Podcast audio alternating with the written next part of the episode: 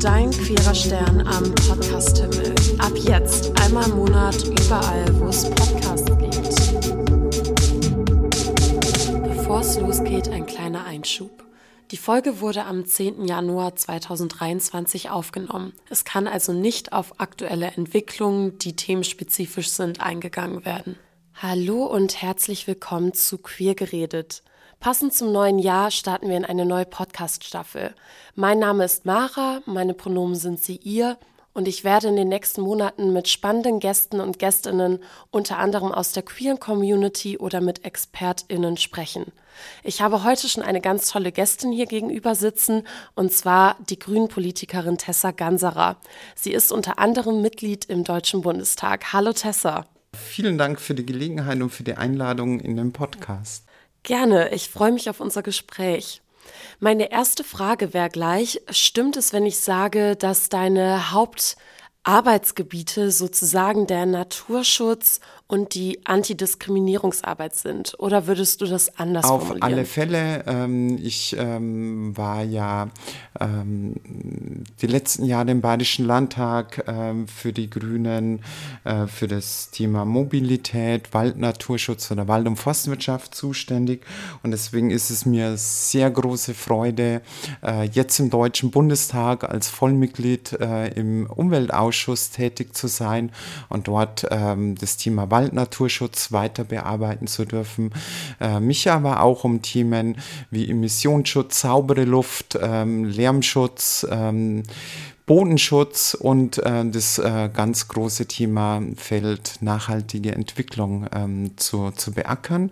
Ähm, und äh, nebenbei ist es mir natürlich ein ganz wichtiges Anliegen, mich für die Rechte äh, von schwulen, lesben, bisexuellen, trans- und intergeschlechtlichen Menschen stark zu machen. Und ähm, hab da, ähm, bin Stellvertreterin, ähm, stellvertretendes Mitglied im Gesundheitsausschuss und werde dort ähm, die äh, Gesundheits die Themen mit Gesundheitsaspekt im Bereich Queerpolitik für die Grünen ähm, bearbeiten ähm, und eben auch ähm, die Berichterstattung für das Selbstbestimmungsgesetz übernehmen. Stichwort Selbstbestimmungsgesetz passt schon mal sehr gut, darüber wollen wir heute nämlich sprechen. Erst einmal würde ich dich aber gerne fragen, was bedeutet geschlechtliche Selbstbestimmung für dich?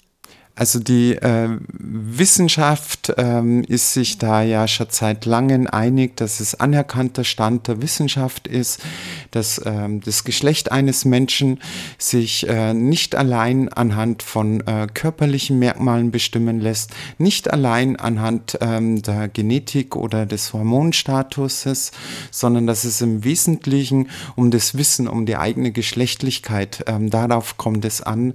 Und ähm, das das ähm, hat auch Eingang in die Rechtsprechung gefunden. Das Bundesverfassungsgericht spricht ähm, seit äh, jetzt äh, fast einem halben Jahrhundert, seit Ende der 70er Jahre, eine sehr stringente Rechtsprechung ähm, zur Stärkung der Grundrechte von transgeschlechtlichen Menschen äh, in ähm, insgesamt mittlerweile zehn ähm, Bundesverfassungsgerichtsurteilen zu den Rechten von transgeschlechtlichen Menschen.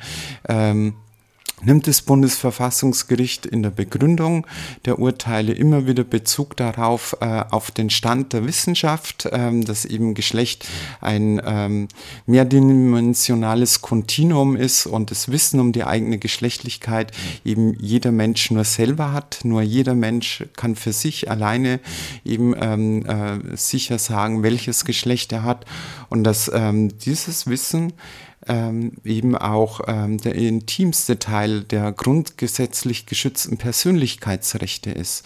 Ähm, und zur Wahrung äh, dieses Grund- und Menschenrechtes ist es eben einfach auch äh, längst überfällig, dieses entwürdigende transsexuellen Gesetz, was ja vom Bundesverfassungsgericht bereits mehrmals in Teilen für grundgesetzwidrig ja. erklärt wurde, äh, durch ein Selbstbestimmungsgesetz abzulösen, dass wir, ähm, wenn wir als Staat ähm, schon ähm, das Geschlecht von Menschen schon bei der Geburt ähm, amtlich dokumentieren wollen und wir wissen, ähm, dass ähm, es dieses Phänomen der Transgeschlechtlichkeit einfach gibt ähm, und ähm, ähm, Menschen eben irgendwann einmal im Laufe ihres Lebens, früher oder später, ähm, ganz eindeutig feststellen, dass das äh, ihnen bei der Geburt zugewiesene Geschlecht einfach nicht passt, dann müssen diese Menschen die Möglichkeit haben, diesen falschen Geschlechtseintrag richtigstellen zu lassen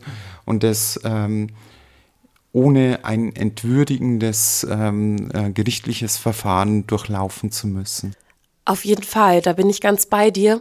Aber ich finde es auch nochmal wichtig zu sagen, dass nicht nur der Inhalt abgelehnt wird, sondern auch der Name selbst. Denn wenn von Transsexualität gesprochen wird, ruft das in Menschen hervor, als ginge es um eine sexuelle Orientierung bei der Transgeschlechtlichkeit. Dem ist aber ja nicht so. Deshalb ist es umso wichtiger, dass der Name, aber damit einhergehend eben auch der Inhalt geändert wird und transgeschlechtliche Menschen endlich ohne super anstrengende bürokratische Prozesse und auch sehr teure Prozesse ihren Namen ändern können und eben nicht nur transgeschlechtliche Personen, sondern auch nicht-binäre Personen oder genderfluide Personen. Ich würde auch gleich beim Selbstbestimmungsgesetz bleiben und dir die Frage stellen, weshalb es denn momentan so aussieht, als würde das Selbstbestimmungsgesetz allerfrühestens im Sommer 23 in Kraft treten. Was sind da die Hindernisse? Denn momentan gab es in den Medien oder beziehungsweise schon in den letzten Wochen und Monaten kritische Stimmen auch aus der Bundesregierung selbst, die nicht mit allen Punkten im Gesetz einverstanden sind. Und das sind teils auch sehr feindliche Äußerungen gegenüber von transgeschlechtlichen Menschen. Also ähm, da werden Annahmen getroffen, die so ja einfach nicht stimmen und ähm, werden als Ausrede genutzt, die Umsetzung des Gesetzes aufzuschieben. So wirkt es zumindest. Was sagst du dazu? Was sind die Hindernisse und wann wird das Gesetz denn in Kraft treten?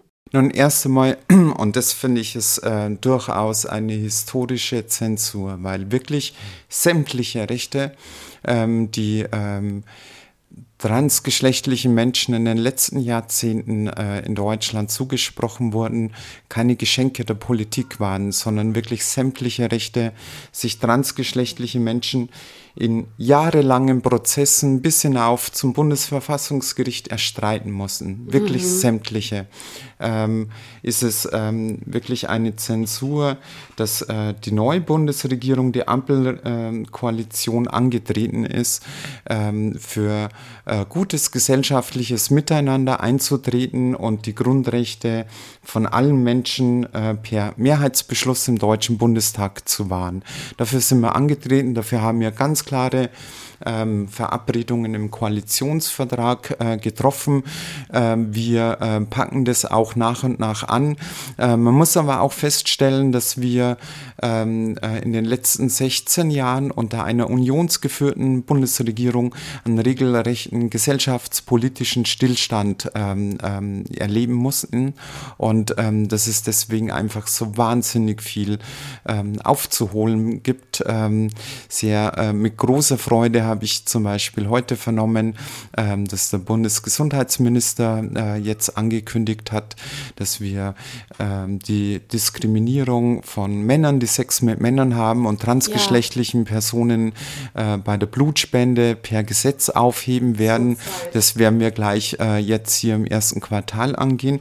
Und genauso haben wir ganz klare feste Vereinbarungen zur Abschaffung des sogenannten transsexuellen Gesetz und ähm, ähm, das durch ein ein Selbstbestimmungsgesetz zu ändern. Wir haben ähm, auch ganz dringenden Handlungsbedarf beim Abstammungsrecht weil hier ähm, lesbische Frauen, äh, lesbische Paare nach wie vor diskriminiert werden, wenn sie gemeinsam Kinder haben, dass die Mitmutter das gemeinsame Kind äh, adoptieren muss. Mhm. Auch hier liegen mittlerweile ähm, Verfassungsbeschwerden in Karlsruhe vor ähm, und ähm, wir wollen ähm, diese Diskriminierung im Gesetz abschaffen und nicht warten, bis uns Karlsruhe zum Handeln zwingt. Mhm. Ähm, und deswegen werden wir auch das das entwürdigende transsexuellen Gesetz abschaffen. Es wurde dazu äh, letztes Jahr ähm, vor der Sommerpause vom ähm, Justizminister und von der Familienministerin ein Eckpunktepapier vorgestellt, ähm, damals auch der Fahrplan aufgezeigt. Es war eigentlich beabsichtigt, dass äh, noch ähm, vor Ende des Jahres der Referentenentwurf zur Verbändeanhörung ähm, verschickt wird. Ähm, das ähm, ist jetzt nicht eingehalten worden, das finde ich sehr bedauerlich, aber es war letztes Jahr auch angekündigt, ähm, dass bis zum Sommer 23 ähm, eben auch dieses Gesetz äh, in Kraft treten kann. Wir haben jetzt äh, gerade erst einmal Anfang Januar und ich bin sehr optimistisch, dass dieser Zeitplan auch gehalten wird. Ich bin da sehr zuversichtlich, dass es da vielleicht äh, im Ministerium auf Arbeitsebene ähm, ähm, unterschiedliche Auffassungen gibt ähm, und äh, manche vielleicht vermeintliche äh, juristische Fragen aufwerfen, aber in der Grundausrichtung sind wir uns einig äh, und ähm, wir werden hier ein äh, gutes Gesetz äh, schaffen. Wir werden die Diskriminierung ähm, durch das sogenannte transsexuellen Gesetz abschaffen, ohne neue Diskriminierungen zu schaffen. Ähm, und ähm, äh, bis zur Sommerpause, ähm, da ist jetzt ein halbes Jahr, wenn äh, in den nächsten Wochen äh, der Referentenentwurf fertig ist, Verbändeanhörung, dann ähm, gibt es einen Kabinettsbeschluss, dann kommt es im Deutschen Bundestag ähm, und dann äh, läuft es ein ordentliches Gesetzgebungsverfahren und ähm, da bin ich sehr optimistisch, dass wir das bis zur Sommerpause abschließen. Eine Entwicklung, die ich zurzeit leider beobachte, ist, dass das Selbstbestimmungsgesetz ja dazu beitragen möchte, dass Diskriminierung gegen unter anderem transgeschlechtlichen Personen abgebaut wird. Aber durch diesen so lange andauernden Prozess des Inkrafttretens des Gesetzes werden leider auch diskriminierende Stimmen immer lauter und verschaffen sich Gehör und verbreiten ähm, Annahmen, Geschichten, man könnte es auch quasi als Märchen bezeichnen über transgeschlechtliche Personen, die so einfach nicht stimmen, aber leider auch Anklang finden, auch in den sozialen Medien.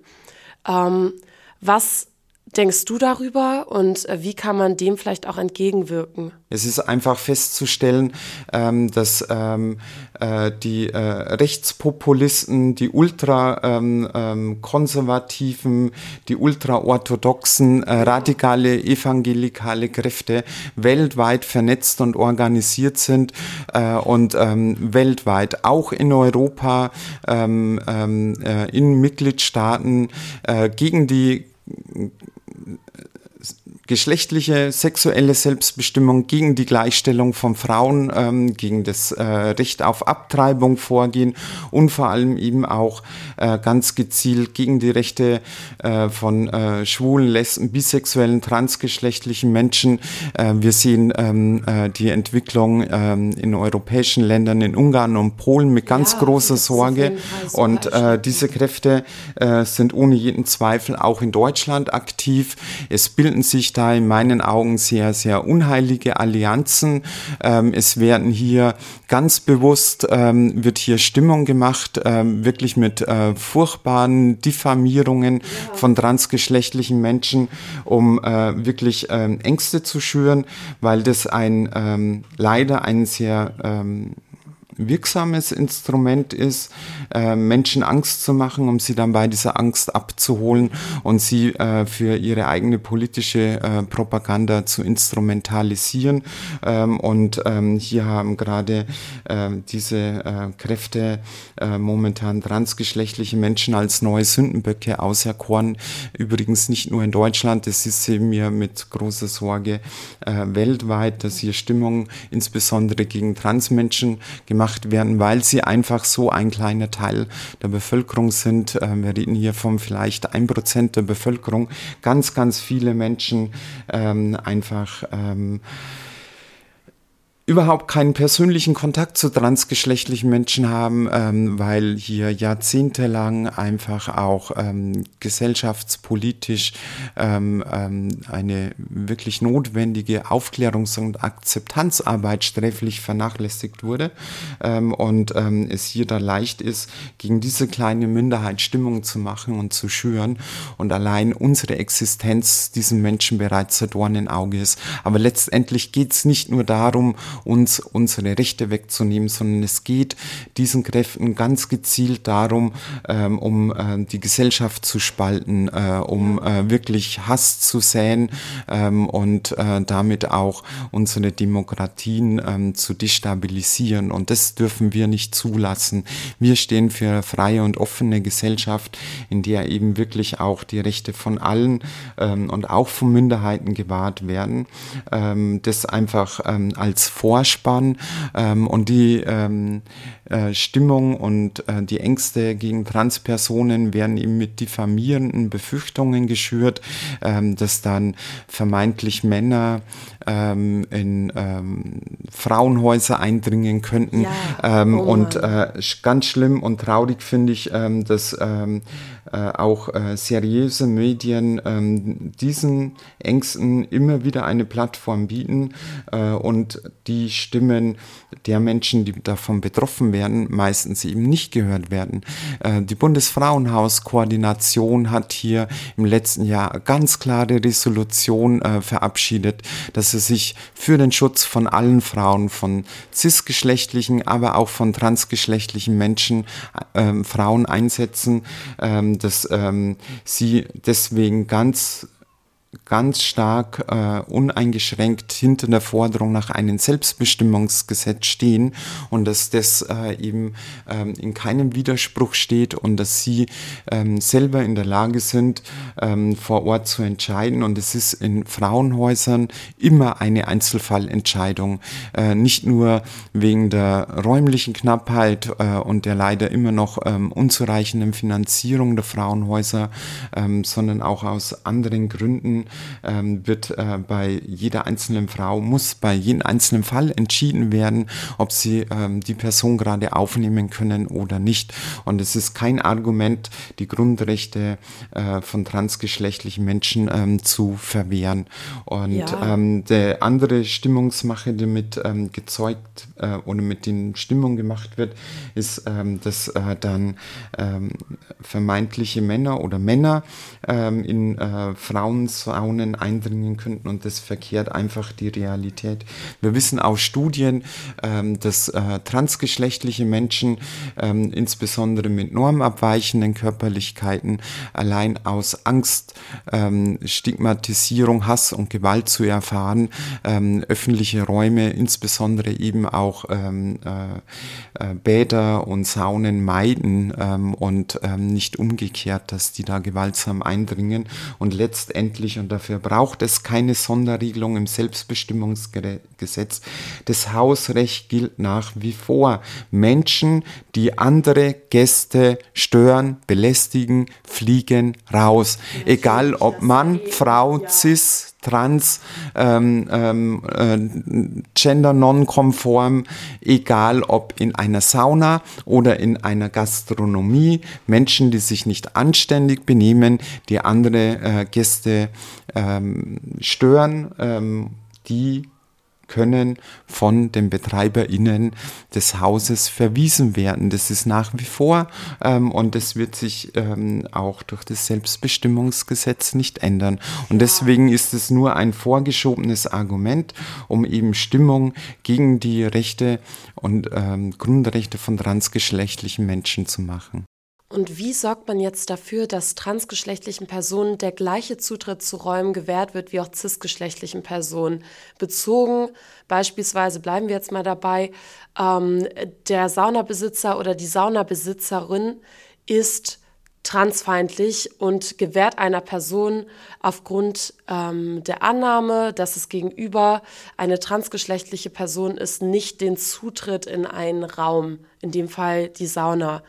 Ähm, wie schützt man transgeschlechtliche Personen vor so einer Art Diskriminierung? Das äh, ähm, allgemeine ähm, Gleichbehandlungsgesetz äh, und ähm, äh, das hat ähm, die Antidiskriminierungsstelle des Bundes eben auch äh, schon deutlich gemacht ähm, und in anderen Fällen äh, eben auch äh, deutlich hervorgehoben, dass der Schutz vor Diskriminierung auf aufgrund des Geschlechtes eben auch ähm, transgeschlechtliche Menschen mit einschließt. Und ich denke, wie absurd ist denn das? Ja, ähm, äh, wie, wie, wie, wie, wie wollen, äh, ähm, wie wollen ähm, äh, wie, wie soll das in Zukunft funktionieren? Ja, ähm, also ähm, und das, das zeigt ja, ähm, dass hier ähm, ganz abstruse Ängste geschürt werden. Ähm, äh, sollte in Zukunft äh, vor, vor jedem Saunagang, vor jeder Toilette irgendwo die Genderpolizei stehen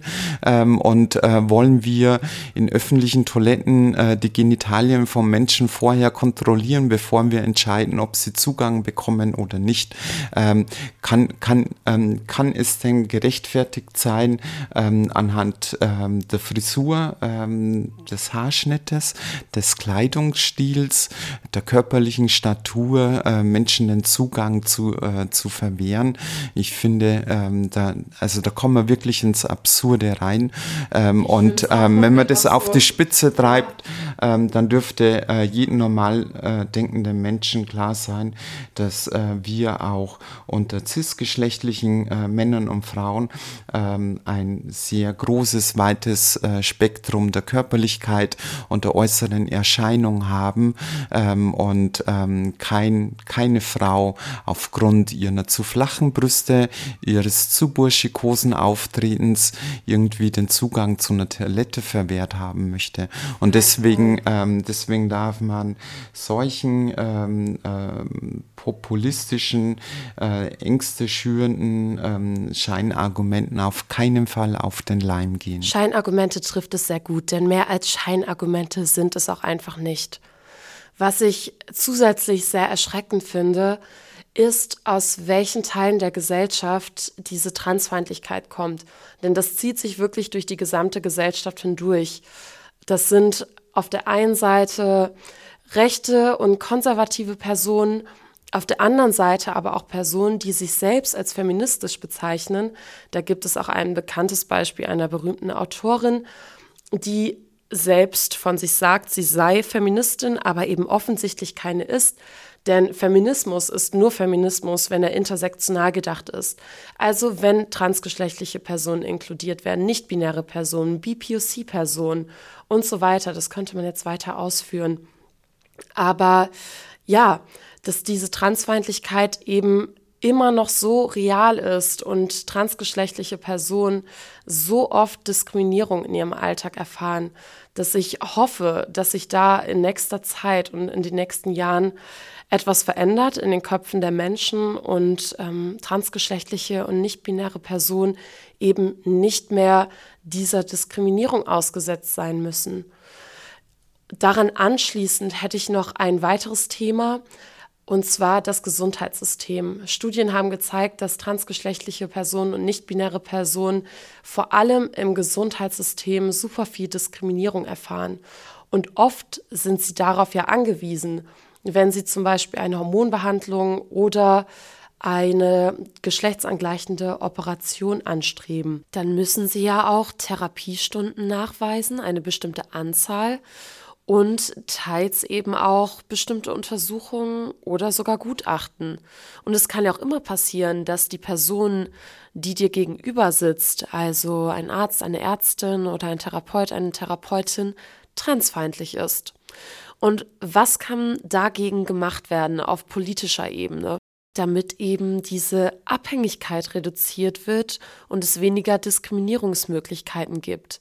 Weil das wird momentan ja nicht im Selbstbestimmungsgesetz aufgegriffen. Welche Möglichkeiten gibt es denn da sonst? Also ich finde, da ist es wichtig, ähm, zunächst einmal klarzustellen, dass da ähm, die rechtliche, ähm, amtliche Personenstandsänderung ähm, und äh, der medizinische Weg der Transition in Deutschland seit jeher ähm, zumindest seit 2011 komplett voneinander getrennte äh, Bereiche sind. Ähm, ja. Wir können in Deutschland ähm, eine amtliche Personenstandsänderung beantragen ähm, und ähm, äh, ähm, die werden nach dem sogenannten transsexuellen Gesetz ähm, auch stattgegeben, äh, unabhängig davon, welche medizinischen Maßnahmen die Person für sich in Anspruch genommen hat.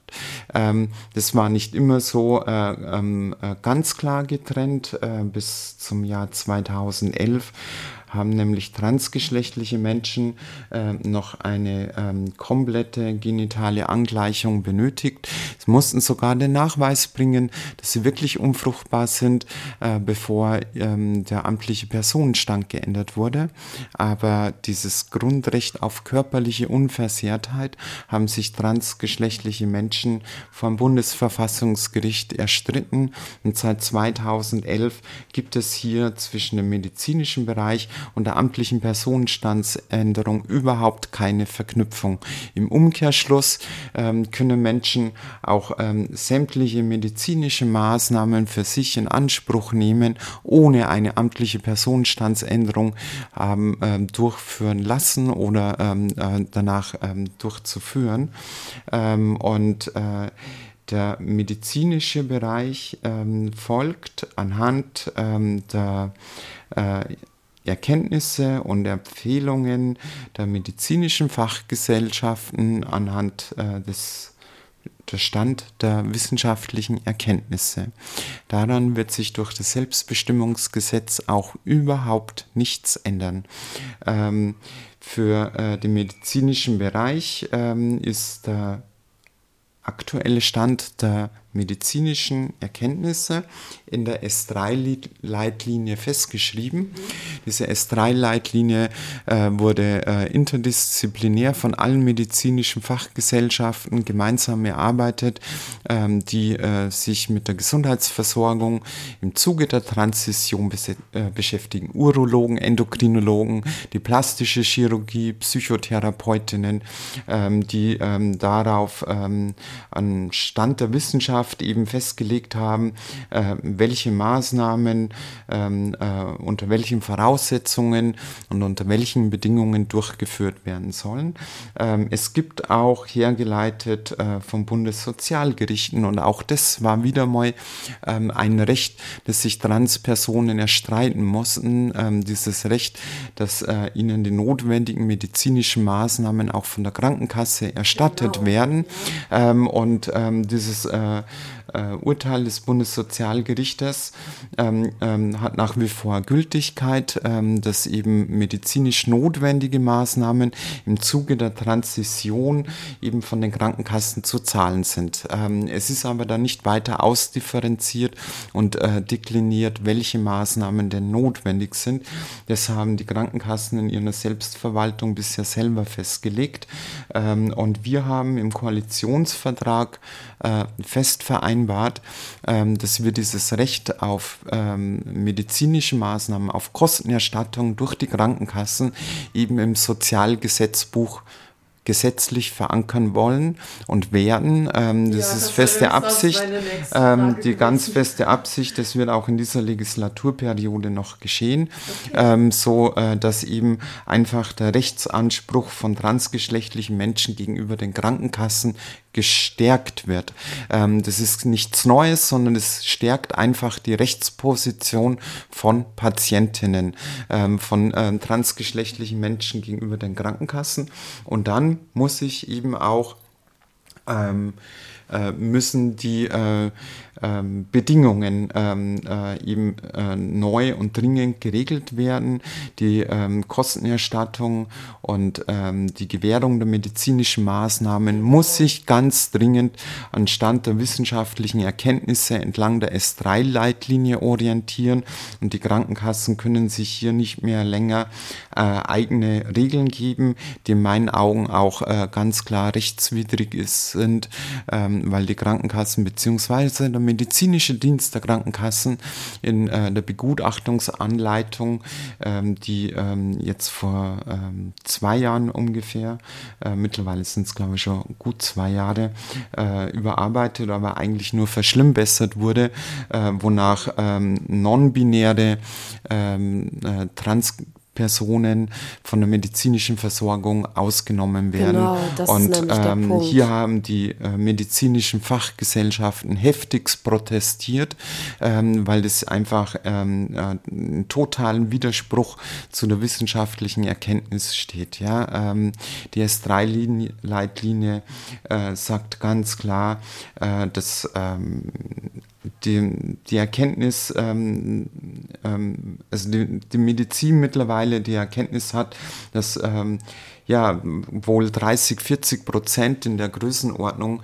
ähm, äh, transgeschlechtlichen Menschen ähm, sich nicht klassisch im binären Geschlechtersystem einsortieren, äh, einordnen können, ähm, dass das aber kein Ausschlussgrund für notwendige medizinische Maßnahmen ist ähm, und sein darf. Und ähm, hier müssen die Krankenkassen und der medizinische Dienst der Krankenkassen endlich auch den Stand der Wissenschaft anerkennen ja. und in die Praxis, in die gute Gesundheitsvorsorge umsetzen. Ich merke schon, ich hätte super gerne noch mit dir besprochen, woran es liegt, dass transgeschlechtliche, nichtbinäre und queere Personen insgesamt so viel mehr Diskriminierung im Gesundheitssystem erfahren. Das haben Studien gezeigt. Woran das liegt, also weil auf der einen Seite kann man es ja auf das Gesundheitssystem selbst zurückführen, auf der anderen Seite aber eben auch auf die behandelnden Personen, ergo die Gesellschaft, dass da immer noch viele ja, auf der einen Seite Vorurteile, aber oft ja auch mehr als Vorurteile, also eine wirkliche Transfeindlichkeit und Queerfeindlichkeit vorhanden ist und äh, warum das so ist und was dagegen getan werden kann. Hier haben wir auch Punkte im Aktionsplan ähm, äh, für Akzeptanz und Vielfalt ähm, festgelegt, vereinbart. Hier brauchen wir, glaube ich, einen langen Abend. Das werden wir in einer Legislaturperiode nicht alles auflösen können. Die gesellschaftliche Akzeptanzarbeit, die geht uns alle an. Das werden wir nicht allein durch äh, Bundestagsbeschlüsse lösen, aber wir stellen ähm, die finanziellen Mittel Äh, bereit und die strukturellen Maßnahmen, damit diese gesellschaftliche Akzeptanzarbeit geleistet werden kann. Und es heißt heute auch Aufklärung bereits in der Ausbildung in den Gesundheitsberufen, äh, um hier die Akzeptanz zu fördern, um Diskriminierung aufgrund von handelnden Personen abzubauen. Das war jetzt eine perfekte Überleitung hin zu meiner letzten Frage. Und zwar würde ich gerne von dir wissen, was kann nun jede einzelne Person tun, um die Diskriminierung von queeren Personen abzubauen. Denn es ist ja wichtig, dass nicht nur die queere Community selbst für ihre Rechte und die Antidiskriminierung einsteht und kämpft, sondern eben die gesamte Gesellschaft. Was kann nun also jede einzelne Person tun? Ähm, also mir ist wichtig, ähm, da nochmal ähm, zu betonen ähm, und die Parallelen äh, darzustellen. Queerfeindlichkeit und Transfeindlichkeit ist eine Form von gruppenbezogener Menschenfeindlichkeit, ja. dass Menschen aufgrund von bestimmten Merkmalen von Haus aus weniger Rechte zugesprochen werden und dass sozusagen diese Werteurteilung ähm, äh, Menschen dazu veranlasst oder als ähm, vermeintliche Rechtfertigung ähm, dafür hergezogen wird, um Menschen abzuwerten, zu benachteiligen und ihnen sogar Gewalt zu ähm, ähm, Gewalt auszuüben. Ähm, das ist einfach wichtig festzustellen. Es ist eine Form der gruppenbezogenen Menschenfeindlichkeit. Ähm, es gibt daneben äh, viele andere Formen. Ähm, und bei all diesen Formen der gruppenbezogenen Menschenfeindlichkeit ist es eben nicht alleine Aufgabe der Betroffenen, sich gegen diese Benachteiligung, gegen diese Gewalt zu wehren. Ähm, es geht hier um ein gutes gesellschaftliches, diskriminierungsfreies Miteinander. Und hier sind wir alle gefordert.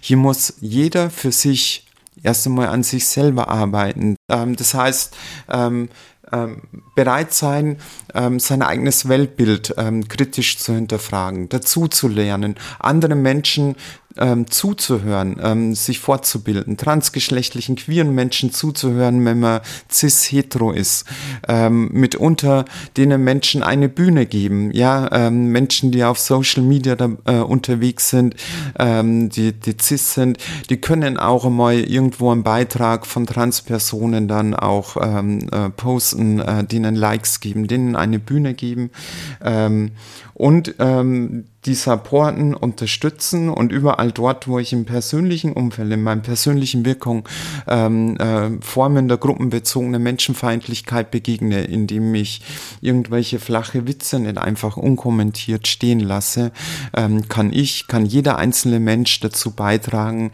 ähm, das äh, gesellschaftliche Miteinander zu verbessern. Ähm, und ähm, dann muss sich jeder überlegen, ähm, wo kann er in seinem persönlichen Feld, in seinem persönlichen Wirkungskreis eben auch Akzeptanzförderung mit unterstützen. Das ist, das ist eben nicht nur Aufgabe der Politik, das geht uns alle an und es betrifft eben nicht nur Diskriminierung von queeren Menschen, sondern gegen jede andere Form ähm, ArbeitgeberInnen, Arbeitnehmerorganisationen, Unternehmen, äh, genauso wie ähm, kirchliche Organisationen, wie Vereine, wie, wie Gewerkschaften ähm, äh, sind hier gefordert für ein gutes Miteinander in ihrem persönlichen äh, Kreis, aber auch gesamtgesellschaftlich einzutreten. Ähm, und ähm, da glaube ich, gibt es sehr, sehr viele ähm, Menschen, auch äh, cis-hetero-Allies, ja. die uns unterstützen können und ähm, die einen ganz, ganz wichtigen Beitrag dazu leisten. Natürlich ist die politische Bildungs- und Aufklärungsarbeit extrem wichtig um Veränderungen in der Gesellschaft hervorzurufen in Bezug auf Stereotype, Vorurteile und eben Diskriminierung. Aber sie können eben nicht allein von der politischen Ebene kommen, sondern müssen auch aus der Gesellschaft herauskommen. Und deshalb ist es umso wichtiger, dass es Allies gibt, die in ihrem persönlichen Wirkungsumfeld Veränderung hervorrufen, mit Menschen ins Gespräch gehen und einfach aufklären. Und ich glaube, wir haben heute schon einige Themen angeschnitten und konnten manches ja auch tiefergehend besprechen. Aber mich würde es freuen, wenn wir uns in Zukunft noch einmal zusammensetzen könnten. Denn ich weiß, da gibt es noch weitaus mehr, über das wir sprechen könnten. Ja, gerne. Ähm, die Zuhörerinnen haben das ja gar nicht mitbekommen. Wir hatten ja schon ein sehr angenehmes ähm, und ähm, sehr anregendes Gespräch, bevor wir die Aufnahme gestartet haben. Genau. würde ich sehr gerne bei anderer Gelegenheit weiter fortführen. Ich auch, sehr gerne. Dann bis bald. Bis bald. Ciao.